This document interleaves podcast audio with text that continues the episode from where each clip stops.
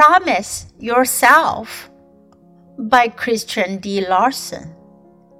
To be so strong that nothing can disturb your peace of mind.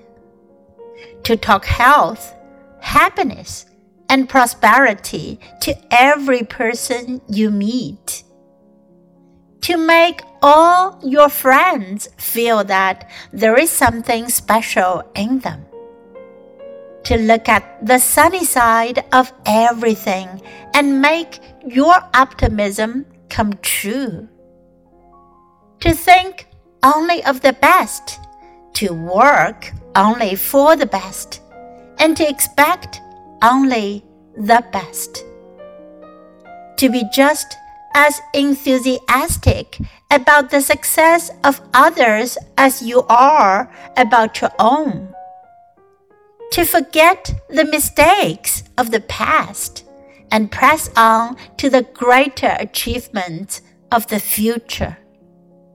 To wear a cheerful countenance at all times and give every living creature you meet a smile. To give so much time to the improvement of yourself that you have no time to criticize others. To be too large for worry, too noble for anger, too strong for fear, and too happy to permit the presence of trouble.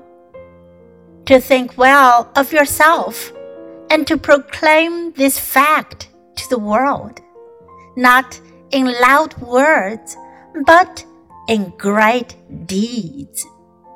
To live in the faith that the whole world is on your side, so long as you are true to the best that is in you.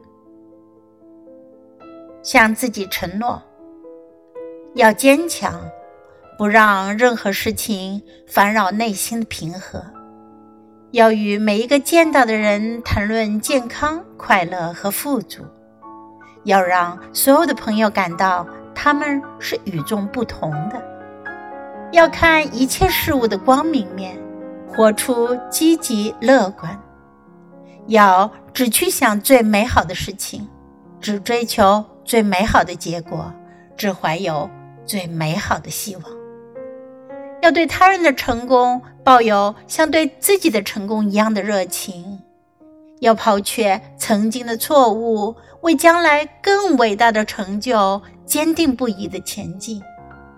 要永远面带愉悦，要用微笑迎接每一个生命。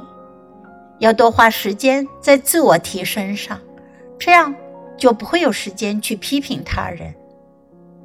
要胸怀宽广，心无挂虑；要品行高尚，不怨不怒；要身心坚强，无所畏惧；要心情欢畅，远离烦恼；要看好自己，并向全世界宣布这一事实，不以大圣之言，而以伟大之举。要相信，整个世界都站在你那边，只要你忠于最好的自己。